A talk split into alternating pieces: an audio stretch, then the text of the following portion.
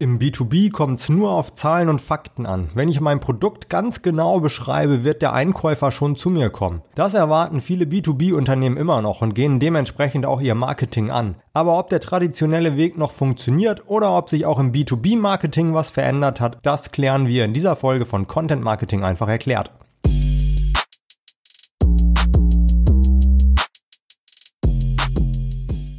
Wir haben in den letzten Wochen ja schon eine Menge über Content Marketing im Allgemeinen gesprochen. Meistens habe ich mich dabei eher auf B2C-Themen fokussiert, aber vieles lässt sich auch auf B2B übertragen. Im B2B ist es auch so, dass klassische Werbung oder kalte Akquiseversuche und Co. nicht mehr so gut funktionieren wie früher. Auch Mitarbeiter im B2B-Bereich nutzen Google und Social Media. Und das ist vielleicht das Wichtigste dass du dir vor Augen führst, dass am anderen Ende der Leitung auch immer ein Mensch sitzt. Egal ob du im B2C oder im B2B Content Marketing bist, du kommunizierst immer mit Menschen. Menschen wollen getriggert, geführt und begeistert werden. Zahlen und Fakten können zwar auch überzeugen, wenn sie wirklich gut sind, aber sie schaffen keine emotionale Bindung und vermitteln nicht das Gefühl, verstanden zu werden und gut aufgehoben zu sein. Das heißt, Storytelling hat auch im B2B-Marketing an Bedeutung gewonnen, ob mit Case Studies oder anderen Inhalten. Im B2B-Bereich kommt noch dazu, dass es bei Investitionen häufig um hohe Summen geht. Bevor man sich dafür einen neuen Dienstleister, einen neuen Lieferanten oder eine neue Maschine entscheidet, will man gut informiert sein. Wenn deine Website dann mit ausführlichen Informationen punkten kann, hat das gleich mehrere Vorteile. Zum einen steigerst du deine Chance bei Google gefunden zu werden und zum anderen gibst du dem Einkäufer ein gutes Gefühl, weil er bei dir so gut informiert wird. Ein paar Unterschiede zwischen B2C und B2B Content Marketing gibt's dann aber doch. Wie gerade schon erwähnt, geht es im B2B ja oft um viel Geld. Das heißt, du musst den Einkäufer davon überzeugen, dass dein Produkt sein Problem besser löst als die Produkte deiner Konkurrenten. Die beste Möglichkeit, das zu demonstrieren, sind Fallstudien, also Beispiele von anderen Kunden. Ich würde empfehlen, dass du dir mehrere deiner bestehenden Kunden aussuchst und sie fragst, ob sie bereit wären, für einen Fallstudienartikel auf deiner Website zur Verfügung zu stehen. Darin beschreibst du die Herausforderungen, die sie hatten, als sie zu dir gekommen sind und wie du sie dann gelöst hast.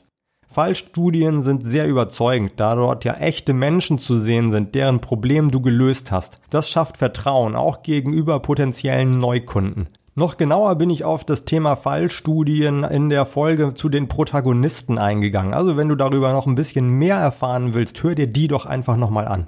Fallstudien kannst du übrigens auch extrem gut als Video umsetzen, wenn du das entsprechende Budget dafür hast. Bei Videos ist es dann wichtig, dass du auch gleich mitdenkst, wie du das Video auch auf Social Media veröffentlichen kannst.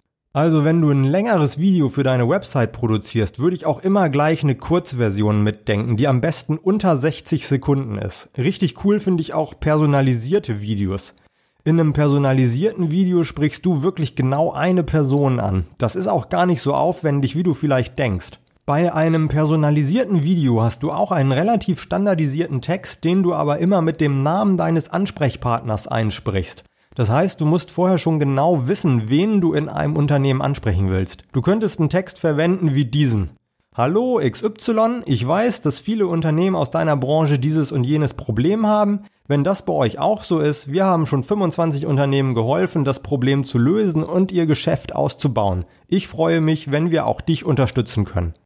Das ist zwar dann auf der einen Seite klassisches Push-Marketing, weil du das Video an die entsprechende Person schickst, aber da es personalisiert und auf dem Punkt ist, überrascht es den Empfänger garantiert positiv.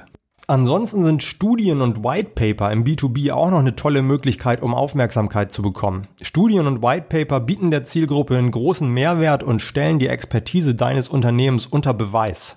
Zum Schluss wollen wir aber auch noch mal über das Thema Social Media reden. Wie schon gesagt, sprichst du im B2B ja auch mit Menschen. Das heißt, auch im B2B sind im Prinzip alle Netzwerke relevant. Aber da du wahrscheinlich nur begrenzte Kapazitäten hast, macht es schon Sinn, sich zu fokussieren. Wenn du in einer eher jungen Branche unterwegs bist, legst du den Fokus vielleicht ein bisschen stärker auf Instagram und YouTube oder vielleicht auch TikTok. Wenn deine Zielgruppe eher seniorig ist, machst du vielleicht mehr Xing, LinkedIn und Facebook. Und wenn du konkret Journalisten ansprechen willst, lohnt es sich vielleicht mehr Energie in Twitter zu stecken. Twitter, Xing und LinkedIn sind dabei auch Kanäle, wo es sinnvoll sein kann, weniger als Unternehmen und stattdessen mehr als Mensch zu kommunizieren. Also zum Beispiel, um deinen CEO als digitalen Vorreiter zu positionieren und zu zeigen, dass das Unternehmen und der CEO innovativ sind. Es ist auch gar nicht schlimm, wenn dem CEO nur ein paar hundert Leute auf Twitter oder LinkedIn folgen, wenn es eben die richtigen Leute sind. Wenn du noch mehr über B2B-Kommunikation erfahren willst, lege ich dir die erste Folge dieses Podcasts ans Herz. Da habe ich mich mit Merlin Scholz über 45 Minuten lang darüber unterhalten. Aber ich hoffe, dass du auch hier schon ein paar Denkanstöße bekommen hast und wir uns morgen wieder hören.